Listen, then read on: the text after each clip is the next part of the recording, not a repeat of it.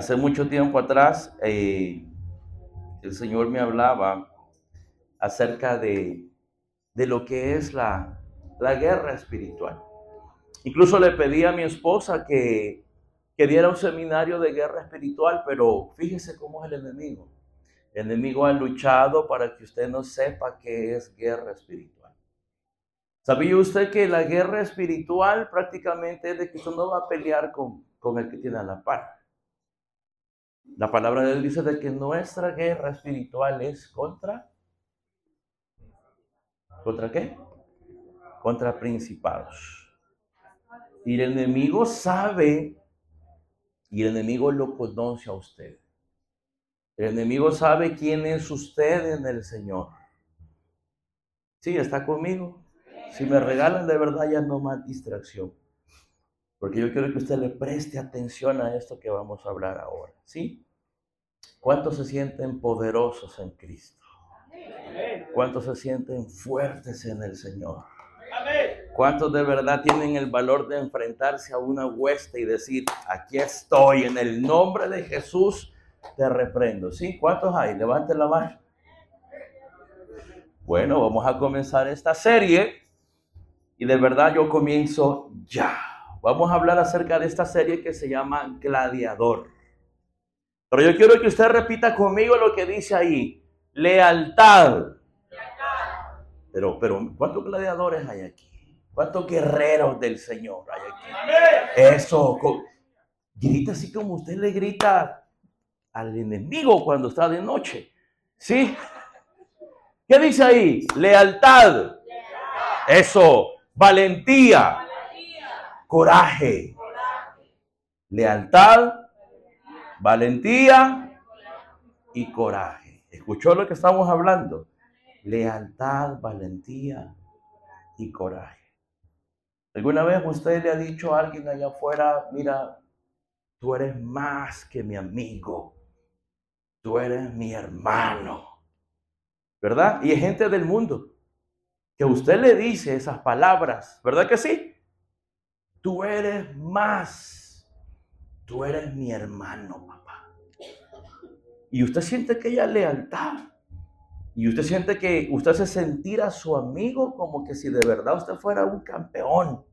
Y cuando él le va a pasar algo malo, él, su amigo piensa que usted va a salir a defenderlo.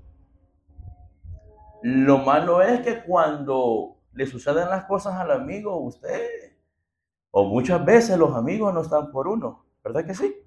Así que vamos a hablar acerca de gladiador. Yo le traigo una definición de lo que es gladiador. Dice de que un gladiador viene del latín eh, gladius, que se traduce a espada. Era un combatiente armado que entretenía al público. Oiga esto. Durante la República y el Imperio Romano, en confrontaciones violentas contra otros gladiadores, animales salvajes y condenados a muerte. Presta atención a la definición. Quiere decir de que un gladiador era una persona que entretenía al público. Ojo con eso. Pero dice de la definición que algunos gladiadores eran voluntarios, que arriesgaban su vida, su posesión legal y social al presentarse en las arenas la mayoría eran menospreciados por ser esclavos. O sea que un gladiador era un... ¿Cuántos se han sentido gladiadores? Muchos, ¿verdad? ¡Ah! Gritan en la casa como hombres. Aquí mando yo. Pero dice que un gladiador era un. Un esclavo. Sigo leyendo. La mayoría menospreciados por ser esclavos educados en duras condiciones, marginados socialmente y segregados incluso tras la muerte. Independientemente de su origen, los gladiadores ofrecían a los espectadores un modelo de la ética militar de Roma y al combatir o morir con dignidad podían inspirar admiración y reconocimiento popular. O sea que eran gente que entretenían a otros, pero eran esclavos. Y para que lograsen su libertad de esclavitud, tenían que llegar a una serie de batallas invictos para poder ser libres. O tenían que morir en las arenas para ser libres de la esclavitud. O sea que ser gladiador no era cualquier cosa. Algunos eran voluntarios. Algunos eran voluntarios. Y buscando entre la historia a uno de los mejores gladiadores, porque esto ha existido, buscando entre la historia a uno de los mejores gladiadores, me encontré a este que me impactó. Y lo busqué en la historia. Hay muchos gladiadores. De por sí hay como 10 famosos. Pero mire lo que hizo este hombre, se llama Carpóforo. Me encanta lo que hace Carpóforo, porque dice Carpóforo que fue un famoso gladiador bestiairi. Bestiairi. Dice que es decir, que estaba especializado en la lucha contra animales salvajes. Los bestiairi tenían carreras muy cortas, pero Carpóforo se hizo famoso al derrotar un oso, un león y un leopardo en la misma pelea. Acabo de ver dos leones como así, ¿verdad? Monstruosos, majestuosos, peludos, grandes. Los acabo de ver con mi esposa, gigantescos. Cada manota de ese león era como así, ¿no? Tremendo. Pero dice que Carpóforo dice de que venció un leopardo, un león, y dice que derrotó un oso en la misma pelea. ¿Se imagina tres animales en contra de un ser humano? Quiere decir de que estos sí de verdad eran hombres. ¿Se imagina? Pelearse con esos animales, eso es tremendo. Ahora, me cierran la puerta, por favor. Eh, Carpóforo dice de que se hizo famoso al derrotar un oso, un león y un leopardo en la misma pelea. Dice de que el mismo día, oiga esto, el mismo día, pero en otro combate, logró matar un rinoceronte con una lanza y debido a sus hazañas fue comparado con Hércules. ¿Cuántos se sienten gladiadores todavía? Si usted le tiene hasta miedo al perro de la vecina, ¿y esto qué es así? ¡Guau, guau, guau, guau! Amarra al perro si muerde. Carpóforo dice de que el mismo día peleó, luchó con tres bestias y en la tarde dice de que mató un rinoceronte todavía. ¿Usted se imagina qué es ser un gladiador? Primera carta de los Corintios, capítulo 7, verso 22. No lo busque, yo se lo puse ahí. Dice, porque el que en el Señor fue llamado siendo esclavo, liberto es del Señor. Asimismo, el que fue llamado siendo libre, esclavo es de Cristo. Quiere decir de que antes usted era esclavo del pecado. Y si usted era esclavo del pecado, cuando usted viene a Cristo, dice de que usted es libre en el Señor. Pero si usted era esclavo del pecado, quiere decir de que usted tenía un jefe en la vida. Porque usted era esclavo de ese jefe. Oiga esto, usted era esclavo de ese jefe. Pero cuando Dios nos saca de allí, de esa esclavitud, dice de que Él nos hace libres. Quiere decir de que antes usted era un supuesto gladiador. Pero ¿sabe qué es lo que usted hacía? O lo que hacíamos nosotros. Lo que hacíamos era entretener a la gente. Eso era lo que hacíamos en el pecado. Entretener a la gente. En pocas palabras, éramos títeres del maligno. Servíamos de payaso a la sociedad. Eso era lo que éramos. Éramos esclavos del pecado, manipulados por Satanás, Y cuando vivíamos como el mundo, prácticamente nosotros entreteníamos a esa gente. O sea que en pocas palabras, cuando Satanás quería reír un rato, decía, voy a sacar a mis gladiadores. Y tomaba ciertas personas y las ponía en exhibición en las arenas del mundo. ¿Y qué hacía la gente? Comenzaba a reírse. Quiere decirte que cuando somos esclavos del pecado, nosotros somos la burla de la gente. Y cuando somos la burla de la gente, Satanás nos pone una etiqueta. Y en esa etiqueta la gente nos comienza a llamar por ese nombre de gladiador, porque somos esclavos del pecado. Y la gente comienza a decir, ah, viene el borracho, ese borrachito. Eh, la borrachita ya nunca va a cambiar. Ya todo el tiempo pasa de disco en disco, dándose golpes en disco. ¿Se ha fijado que la gente te pone etiquetas así? Antes era la gente, bueno, antes, yo no sé usted, pero antes la gente la conocía de esa manera. Hoy, hoy usted es nuevo en Cristo, nueva criatura en Cristo. Pero fíjese que cuando, cuando la gente es esclava del pecado, de ese esfuerzo para él, ¿qué es lo que la gente le llama por nombre a las personas? La chica fácil, el mujeriego, el borracho. ¿Cuál es la etiqueta que él pone el mundo? ¿El, el qué? ¿El qué?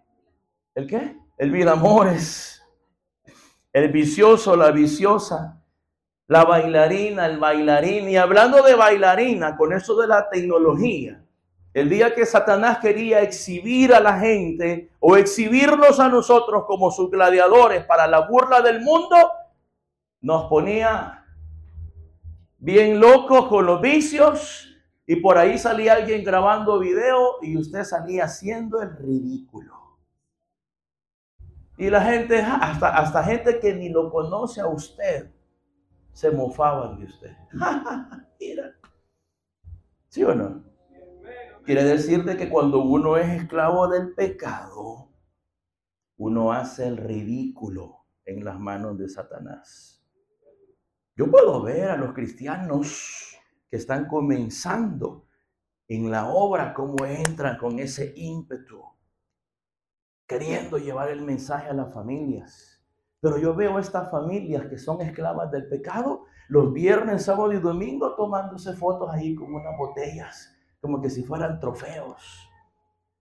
Aquí con un par de chelitas, aquí con un par de cervezas, aquí con unos, aquí con un seisito, y siempre, siempre es lo mismo. Y la gente se burla de uno. La gente se burla de uno porque uno pasa a ser esclavo del pecado.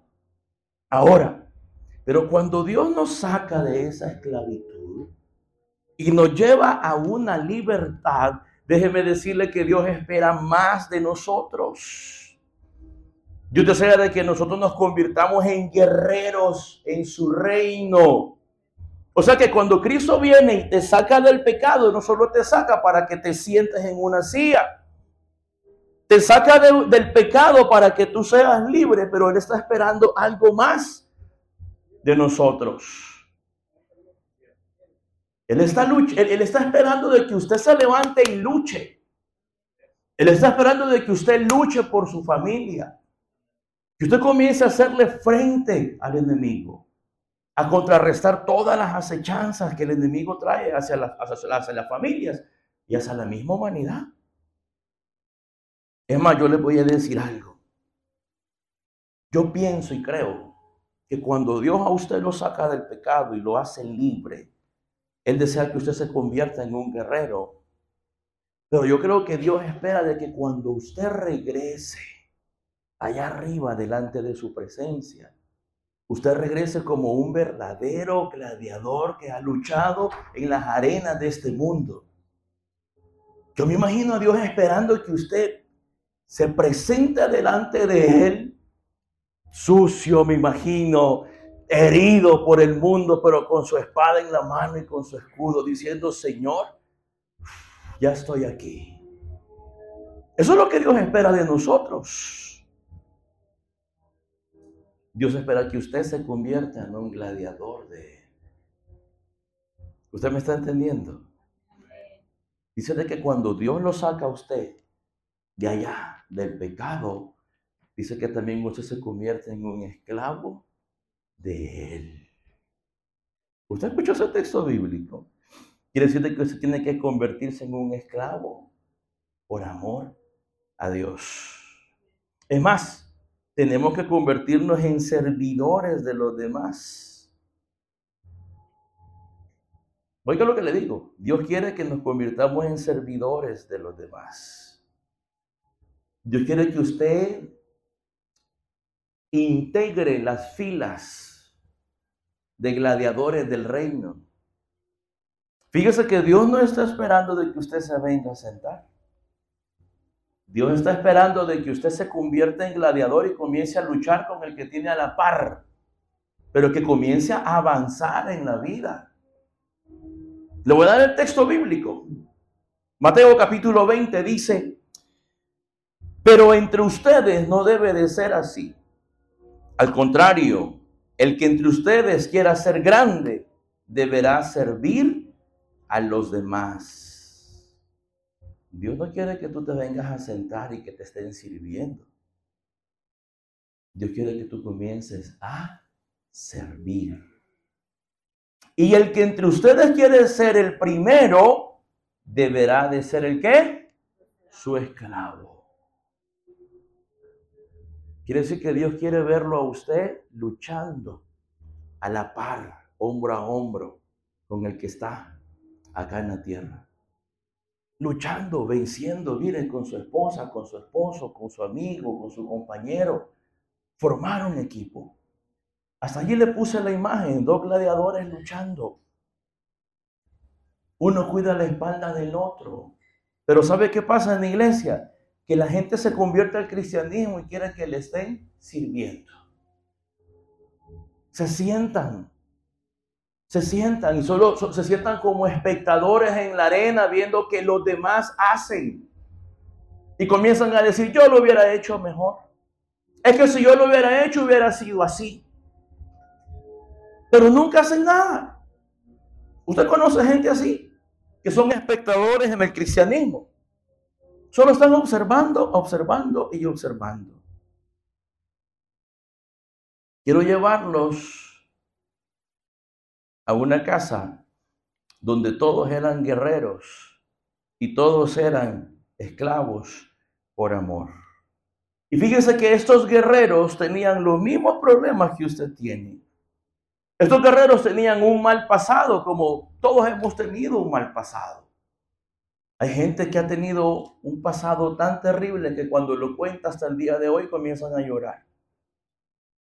Así que así como esta gente Así estos, estos guerreros también pasaron por esas dificultades. Pero ¿sabe qué es lo bonito?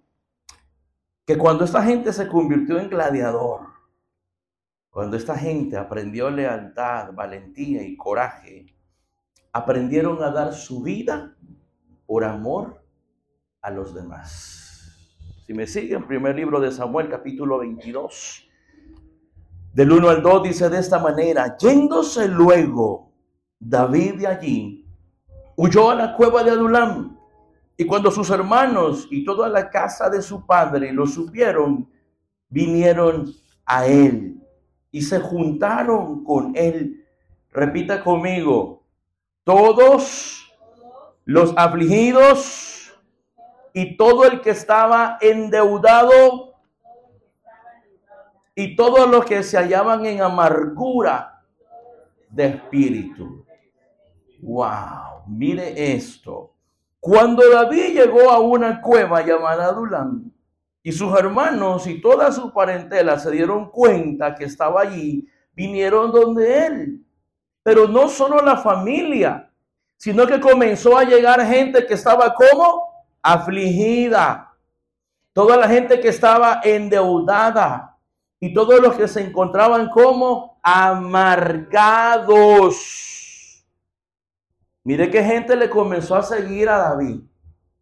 Gente que estaba como endeudada. ¿Y cómo se porta una gente que está endeudada? ¿Cuál es el carácter? ¿Cuál es el comportamiento de una gente endeudada? Una persona que está afligida. ¿Cuál es el comportamiento de esa persona afligida? Y una gente que está amargada. ¿Cuál es el comportamiento de las personas amargadas. Tú les hablas y explotan. Le dices buenos días y se enojan. No se los dices y se enojan. Explotan. Ahora te puedes imaginar la gente que seguía a David, al ungido de Jehová. Tremendo trabajo el de David. Y dice la palabra de Dios de que David se encontraba huyendo del rey Saúl, porque Saúl lo quería matar. Y fíjese, dice de que Saúl tenía tres mil soldados buscando a David. Y dice de que David se había refugiado en la cueva de Adulam. Pero lo bonito de esto era que había algo especial en la vida de David y era de que David vivía en la constante presencia de Dios. ¿Se imagina usted un hombre rodeado de gente amargada, de gente endeudada, de gente explosiva, de gente deprimida? Y el pobre David ahí en medio, y siendo perseguido por tres mil hombres. Dios era para que David también se pusiera a llorar. Y dijera, yo también estoy igual. Pero dice de que David vivía en la constante presencia de Dios. Y fue esa presencia de Dios que comenzó a trabajar con estos hombres. Porque estos hombres comenzaron a reconocer su condición con la que ellos vivían. Comenzaron a darse cuenta que eran amargados, endeudados, afligidos. Y le comenzaron a decir a David, bueno, enséñame cómo le haces tú para estar tranquilo. Te están persiguiendo tres mil hombres. El rey está poniendo recompensa a tu cabeza y tú estás tan tranquilo. Y lo único que le daba paz a David era la presencia de Dios. Y cuenta la historia de que esta gente comenzó a reconocer quiénes eran ellos. Y comenzaron a decirle a David que les enseñara y comenzaron a decirle a David que lo pusieran, que los pusiera a entrenar. Y dice la palabra de Dios de que esta gente amargada, endeudada y afligida comenzaron a ser entrenados por David. Y dice que David fue puesto como jefe, como líder de este grupo. Y cuando estos chicos pusieron a David como líder, la misión de estos hombres endeudados, amargados y qué más, y afligidos, se les cambió la mentalidad. Y comenzaron a vivir un sueño. Y el sueño era convertir a David en el próximo rey de Israel. ¿Se imagina que esta gente comenzó a trabajar en conjunto? Después de que estaban endeudados, afligidos y amargados, dijeron, no, este tipo es el único que tiene paz. Este es el que nos va a enseñar. Este es el que nos va a sacar adelante porque Dios está con él. Y comenzó a cambiar la mentalidad de estos hombres. Y comenzaron a jurarle lealtad. Lo único que a ellos les importaba era ver a David como rey de Israel. Diga conmigo lealtad. Lealtad. Lealtad. La presencia de Dios estaba con David. Y esa presencia comenzó a trabajar en esta gente. Al grado de que Dios trabajó con 400 hombres. 400 hombres que rodeaban a David. Eran 400 hombres que nadie daba un 5 por ellos. ¿Por qué? Porque estaban endeudados, porque eran amargados y porque eran afligidos. ¿Conoces a una persona afligida? Sí. No puede ver la policía porque se asusta. No puede ver que la policía se le para atrás porque se asusta. Una patrulla se estaciona enfrente de su casa y piensan que a él lo van a ir a buscar afligidos. Afligidos. Y de esa gente, esa gente Dios comenzó a tomar. Comenzó a tomar, comenzó a tomar, comenzó a tomar. Y dice la palabra de Dios de que comenzaron ellos a dejarse formar por David. Y cuando se comenzaron a formar, se comenzaron a convertir en gladiadores. Y estos hombres se convirtieron en hombres de renombre. Usted quiere conocer quiénes fueron los 400 valientes de David. No solo voy a traer todos los 400, pero sí le voy a traer por lo menos cinco, cinco, diga cinco, cinco valientes y yo termino. Mire, los nombres de estos gladiadores son, según el segundo libro de Samuel, capítulo 23, el valiente José.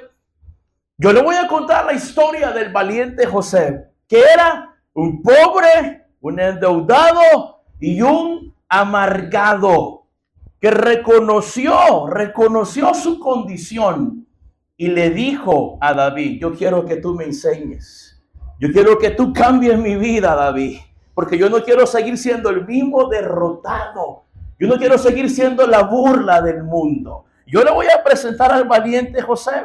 Dice que José de Sabet, el tecnonita, principal de los capitanes, este Erandino el esnita, que mató a 800 hombres en una ocasión, el pobre, el afligido y el amargado. Muy probablemente sea el mismo Josabet. Dice que incluso entre los 30 valientes pertenecía la argolla de David. Dice de que llegó a ser el máximo, el máximo soldado de David. ¿Usted está leyendo lo que dice ahí? Dice de que con una lanza mató a 300 hombres, según la carta, los, según el primer libro de las crónicas.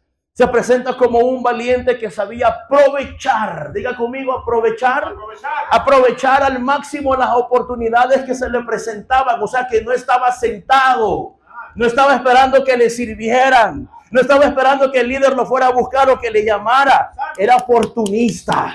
Vamos a luchar ahora porque mi vida de fracaso pasó.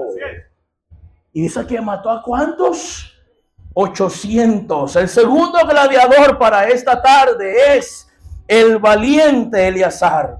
Dice que después este Eleazar, hijo del dodo Ahoita, uno de los tres valientes que estaban con David cuando desafiaron a los filisteos, que se habían reunido allí para la batalla, se habían alejado de los hombres de Israel se incluye en el círculo de los hombres más valientes de David, que eran tres. Dice de que una vez se, encontraron con el campamento filisteo. Y cuando los filisteos se presentaron frente a estos, el pueblo dice que salió huyendo y solo se quedó Eleazar con David. Y dice que los filisteos se formaron y dijeron, hoy te vamos a matar, David. Pero vino el valiente Eleazar, mire lo que dice, luchó contra los filisteos, aunque estaba cansado, le dijo a David, yo no voy a dejar que los filisteos te maten, David. Tú me has enseñado a mí, me sacaste de mi vida mugrosa, pasada y derrotada, y ahora yo voy a entregar mi vida por mi lealtad a ti, David. Y dice de que Eleazar luchó y luchó y luchó con los filisteos y su mano se cansó todo el día peleando con los filisteos y su espada se pegó en su mano. Y aún así, cansado, dice de que los filisteos iban cayendo uno a uno a uno. Esos eran los valientes de David. Esos eran los pobres, afligidos, amargados, que por todo se quejaban. Tercer gladiador, antes de irnos, el valiente Sama. Entonces se paró en medio de aquel terreno y lo defendió y mató a los filisteos. Y Jehová dio una gran victoria. Dice de que Sama tenía un pequeño terreno donde había sembrado frijoles. Y cuando los filisteos llegaron a ese lugar, como siempre, el pueblo salió huyendo. Y Sama, que era el valiente de David, se quedó ahí frisado y dijo, ¿y ahora qué hago? Y los filisteos le dijeron, te vamos a matar. Y dice de que Sama desenfundó su espada, agarró su lanza, la clavó allí en su solar que tenía de frijoles y le dijo, pues aquí nos agarramos todos y nos morimos todos. Y el valiente Sama comenzó a luchar sin llorar y dice de que derrotó a todos los filisteos. Uno, uno, uno. que había estado entrenándose en la cueva de Alurán con aquel que tenía la presencia de Dios. Uno, uno que había llegado a la cueva de Adulán llorando, ay, nadie me quiere, todos me odian, me busca el banco, me quiero morir, estoy deprimido. Reconoció, reconoció su actitud, reconoció su acción de vida y le dijo, David, yo quiero que tú me enseñes a ser como tú. Me contaron que tú decapitas gigantes. Me contaron de que tú matas leones. Me contaron de que tú le abres la boca al, oso, el hocico y lo despedazas. Yo quiero ser como tú. Yo no quiero salir como los demás huyendo. Y dice de que el valiente Sama se plantó y mató a todos los filisteos. Uy, me encanta este, me encanta este. Este es el cuarto gladiador de esta tarde antes de irnos. Y Abisaí, hermano de Joab, hijo de Sarbia, fue el principal de los 30. Este alzó su lanza contra 300, diga 300, a quienes mató y ganó renombre con los tres. Dice que Abisaí fue sobrino de David y hermano de Joab, Asael. Entre los tres primeros valientes ganó su lugar de respeto. Entre los mejores fue uno de los tres mejores. Con su lanza pudo matar a 300 hombres y fue soldado de mil batallas. También dice que una vez derrotó a un gigante llamado Aspid. Cuando este gigante se dio cuenta que David estaba dormido y cansado, el gigante dijo, hoy es mi oportunidad para matar a David. Pero ¿qué hizo? ¿Qué hizo Abisaí? Abisaí vio de que su pastor estaba dormido y este desenfundó su espada y corrió hacia el gigante y también le cortó la cabeza. Aquel que llegó llorando a la cueva de Adulam. Aquel que era un derrotado. Aquel que era un deprimido. Aquel que lo buscaba el banco, aquel que lo buscaba la policía, aquel que lo había perdido todo. Ese se había convertido en qué? En un verdadero gladiador. ¿Cuántos se sienten gladiadores todavía a esta hora? Ah, ¿Cuántos se sienten capaces de pararse ante un ejército de filisteos y dejar de estar llorando como niños cobardes, diciendo, ay, la presencia de Dios yo la siento, yo siento esto y lo otro, pero cuando el enemigo se te pone enfrente sales corriendo? ¿Sigo paro? ¿Quieren conocer al último gladiador de la noche? Me encanta, me encanta el último, me encanta, me apasiona. ¿Saben quién es este? El valiente Benaya. Dice que Benaya es hijo de Joyada, hijo de un varón esforzado, grande en proezas, de Capsel. Este mató a dos leones de Moab. Y él mismo descendió y mató a un león en medio de un foso cuando estaba nevando. Dice de que este valiente se fue una vez a enfrentar con dos generales de Moab. Dice la palabra de que los generales tenían todos sus soldados alrededor. Y cuando los moabitas vieron a este hombre que me impacta, Benaya, le dijeron, te vamos a matar, Benaya. Y entonces los generales le dieron la orden a los soldados para que mataran a Benaya. Y viene Benaya y desenfunda su espada y le dice, yo me congrego en voz de Dios. Y a mí me han enseñado a pelear. A mí no me enseñaron a retroceder. Yo sí te voy a cortar la cabeza. Y dice la palabra que Benaya se fue encima de los generales, mató a los generales y mató a todos sus soldados. Y cayó una gran nevada, tremenda nevada. Y dice la palabra que así cansado de esa gran batalla iba caminando por el bosque cuando de repente aparece un león y se le pone enfrente a Benaya y le comienza a pelar los dientes. Me gusta, me gusta, me gusta Benaya. ¿Sabe por qué? Porque dice de que cuando se paró frente al león, le dijo, ¿sabes qué, león? Yo vengo de matar gigantes. Yo vengo de matar un ejército. Así es que es mejor que tú huyas delante de mi presencia. Yo no le voy a llamar a nadie de la iglesia. Yo solo me voy a meter a pelear. Y dice de que León enrolló su cola y se fue a meter a la cueva. Pero Benaya dice de que sacó su espada. Léalo. Como usted no lee Biblia, no sabe de estas películas. Dice que sacó su espada y le dijo, no huyas, león, porque este día te cortó la cabeza. Se metió a la cueva. Dice que el león comenzó a rugir. De repente el león comenzó a llorar. y la espada sonaba en el suelo, en las rocas y de repente un silencio sepulcral. Benaya no hacía ruido. Y dice la Biblia que de repente entre medio de la gran nevada venía Benaya con su espada llena de sangre y con la cabeza de león en la mano, diciendo, Jehová me ha dado la victoria. No, no, no, no, no, no. Es que usted no está conectado. ¡Oh! Esto es ser un gladiador. Eso de verdad tener pantalones. Eso de verdad es estar metido en la presencia de Dios. Cortarle la cabeza a los gigantes. No portarnos como cobardes Luchar, luchar, luchar, luchar, luchar. Me gusta. ¿Sabe por qué? Porque estos habían aprendido algo mientras se encontraban con David. Habían aprendido, ¿qué le dije? Lealtad. Lealtad. Valentía. Coraje. Diga lealtad, valentía y coraje. Iglesia, ¿qué es lo que la iglesia debe de aprender hoy? Lealtad, valentía y coraje. Wow. Me emociona leer esto. ¿Por qué? Porque yo aprendí con estos muchachos que nunca hay que retroceder. Dice de que Abisaí fue un gran escudero luchó hasta el final y defendió la obra de Dios, defendió a su líder, lo protegió, tenía coraje. Dice de que Benaya era el mataleones. Dice de que Eleazar nunca dejó solo a David.